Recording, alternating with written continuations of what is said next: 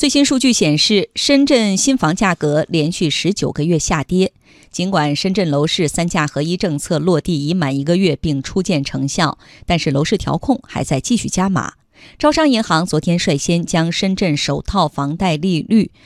将深圳首套房贷款利率上浮了百分之十五，释放出房贷继续收紧的信号。来听央广经济之声记者刘百轩的报道。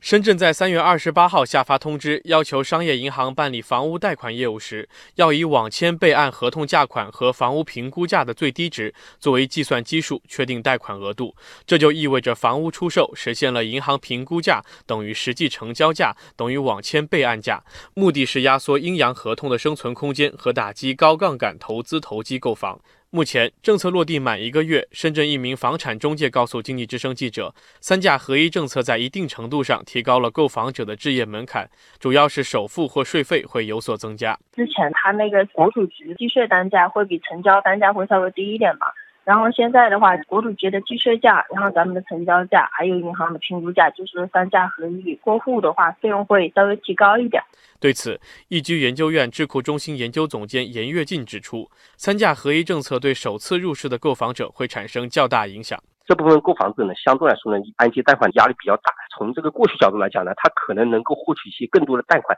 但是现在来讲呢，这个贷款会比较小，所以对于一些购房困难群体来讲呢，尤其是二手房呢，首付的比例就会提高了，这个呢肯定是会有一点压力的。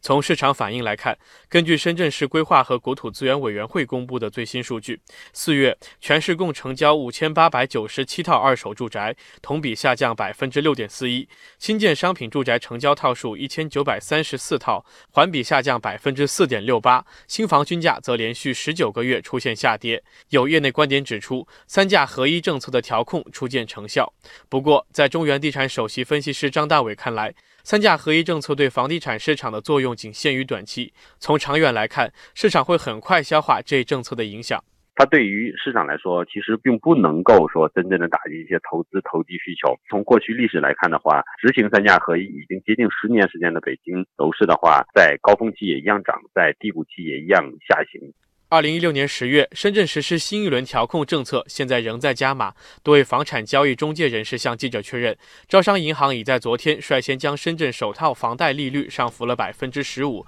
预计其他银行将会陆续跟进。